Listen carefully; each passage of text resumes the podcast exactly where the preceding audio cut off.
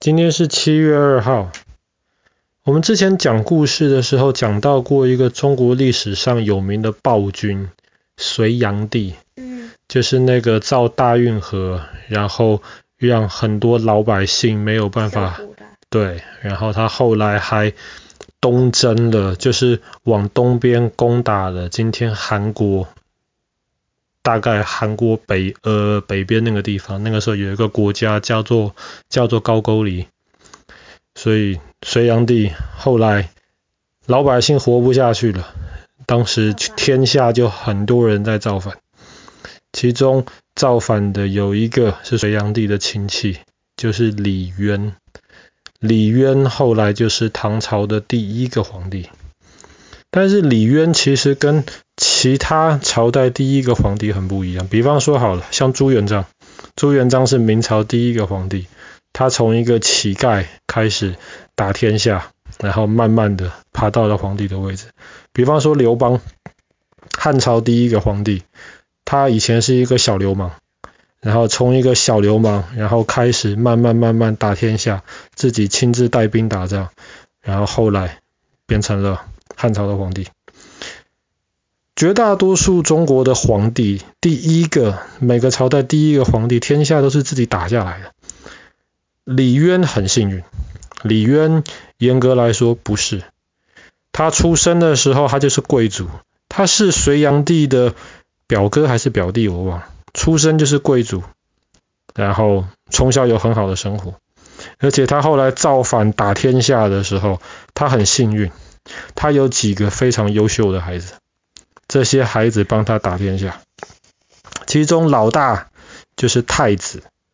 太子其实很优秀，然后当时在一开始，那个唐朝的军队，李渊的军队造反了，还没有进到长安之前，这个太子的功劳是很大。可是后来李渊的军队进到长安了，在长安就是在西安建立了唐朝之后，太子。他毕竟是太子嘛，他就陪着他爸爸留在西安，然后去治理这个国家。所以唐朝后来绝大多数的天下都是他的二儿子打下来的。他的二儿子你知不知道是谁？不知道。啊？不知道。李世民就是后来的唐太宗。李世民，对，唐太宗就不用说了，他哥哥很优秀，可是他哥哥跟李世民比。就像月亮跟太阳比一样。如果你说全中国历史这么多皇帝，自己最会带兵打仗的皇帝，李世民应该是排第一个。就算把李世民跟其他那种没有当皇帝的将军比一比，李世民排前十名，我想也没什么问题。非常非常优秀，十八岁他就可以带领带领非常多的军队，然后去攻击很强大的敌人。所以。你觉得，如果你是李渊的话，如果你是他们的爸爸的话，有这么多优秀的孩子，你开不开心？有一点 scare。为什么你会怕？因为他们嘛，如果一直准备，他们太厉害，很多人可以把你杀掉啊。可是他们是你的儿子啊。对啊，可是。你怎么这么小想法就这么黑暗呢？啊。然后开心就可以帮忙打天下呀。啊哈，其实其实，身为一个爸爸，儿子们这么优秀，应该要非常的开心。他还有另一个孩子，我刚刚没有讲到，是他第四个孩子。第四个孩子，这老四虽然没有老大老二这么优秀，但是其实也还不错。如果是一个正常的爸爸，他应该要非常非常开心。可是李渊很头痛，为什么？长子是太子，再加上太子也很优秀，可是天下是老二，是李世民打下来的。李世民这个官就越做越大，你看人家帮你打天下，一直打胜仗，你当然要给人家奖赏啊，对不对？更不用说那个人家还不是人家，那个是你自己的儿子。当然要给奖赏，所以李世民的官就越做越大，越做越大，后来做到了宰相。你知道，宰相基本上已经是最大的官了。后来宰相这个官还不够衬托出李世民的功劳。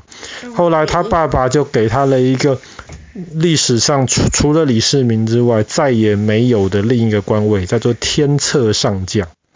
这个天策上将是什么官？不知道，反正名字听起来很厉害就对了。而且实际上真的很厉害。为什么？因为太子有的权力，天策上将李世民都有。李世民可以自己建立一个等于说小政府这个样子。然后当呃当时他的爸爸说了，长安右边有一个关卡去防守长安。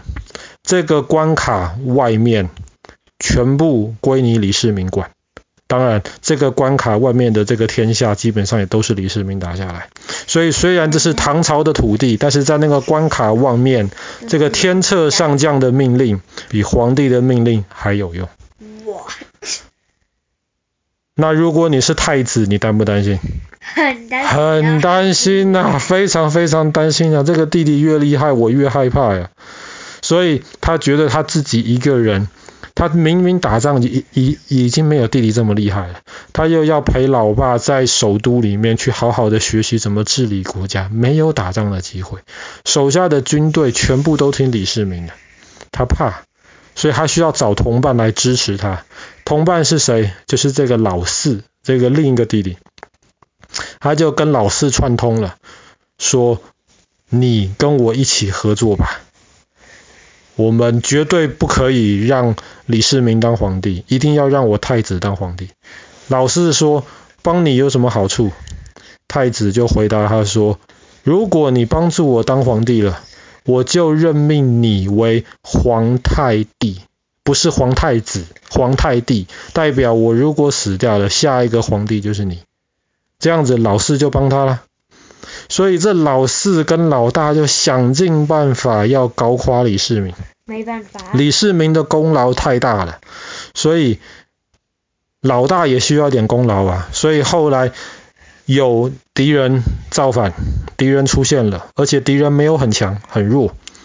所以老大就说：“嗯，让我去修理掉这个敌人吧，不需要弟弟李世民出动了。”可是还要出去带兵去修理这个敌人，他又跟皇帝爸爸说，为了更有把握，最好把李世民手下一些会打仗的将军全部调到我这边来。好，这样子就把李世民的力量削弱了。李世民手下有一个非常勇敢、力气很大的一个将军。后来这老大就想办法要那个将军，哎。离开李世民吧，来我这边吧。我是太子，我给你很多钱，我给你最好的东西，来投靠我吧。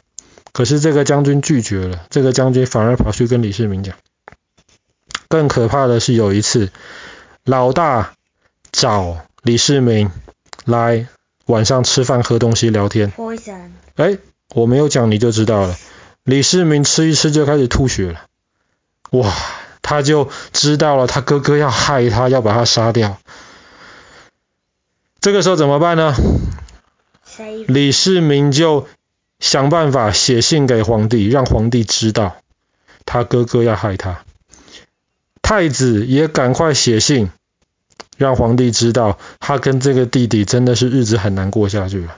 皇帝就说：“不如就这样子吧。”你们第二天一起来皇宫里面，我们父子三个人。好，李世民的机会到了。他手下有很多厉害的人都被太子挖走了，不是挖走，就是调到其他地方去打仗。所以李世民那个时候手下只有八百人，太子手下有两三千人。可是李世民拉拢了一个很重要的人。就是那个时候进皇宫要见他爸爸，一定要走一个门，那个门的守卫被李世民拉拢了，那个门叫做玄武门。所以后来李世民跟他的手下就埋伏在玄武门那边。老大带着老四要经过玄武门去见爸爸，经过玄武门的时候觉得怎么这这么安静啊？有点怪怪的，好像不太对啊。这个时候，老四看到了李世民出现了。老四其实很警觉，就拉着哥哥要跑。一这这里一定有问题，要跑。李世民就在后面看，追啊，解释清楚啊，你们为什么要跑啊？停下来，停下来啊！结果老四就拿着一把弓箭，对着李世民就射过去，要把李世民杀了。李世民在他是在战场上长大的呀，这个弓箭射过来，他马上逃掉了。可是他知道他弟弟要杀他了。所以后来李世民手下埋伏的那些人就出来，然后把老大、把太子还有老四都杀掉了。杀掉了之后，李世民的军队进到皇宫里面去，皇帝吓一大跳，怎么进来的是军队？哎，不是我是皇帝嘛？这些军队就说：我们奉了李世民的命令来保护你。为什么？老大跟老四在外面造反，我们来保护你。这个保护两个礼拜之后，李渊就说：“我不当皇帝了，李世民你这样太厉害了，这皇帝我当不了，皇帝让给你吧。”所以下一个皇帝就是有名的唐太宗。这件事情，玄武门之变发生在六百二十六年的今天，七月二号，玄武门之变，呃，B.C. 呃，A.D. 对。可是你信不信？你信不信老大太子真的下毒要杀死李世民？你信不信老四真的在玄武门要放弓箭杀死李世民？那个放弓箭我猜是假的。老实说，老实说，我都不一定信。为什么？老大跟老四死了嘛？李世民后来你是皇皇呃皇帝，你是唐太宗吧？对。历史你要怎么写？你说的啊。所以后来的历史就把李世民写得非常可怜，是怎么样哥哥弟弟一起联合起来欺负他？李世民怎么样可怜？然后这个哥哥弟弟是怎么样笨、怎么样坏、怎么样可恶？所以李世民当皇帝是天经地义的。历史是这么写的，但是这个历史多少是真相，我们其实不知道。但是，但是不可否认的，李世民是后来。唐太宗全中国有史以来最好的皇帝之一，不要说之一啦，你可以说是最好的皇帝。所以某种程度上，很多历史学家都认为玄武门之变很残忍，没有错。可是从历史的角度而言，可能是一件正确的事情。这个就是从结果来看过程。可是这个有没有道理呢？你自己去想一想。好了，今天的故事就讲到这边。西元六百二十六年的今天，七月二号的玄武门之变。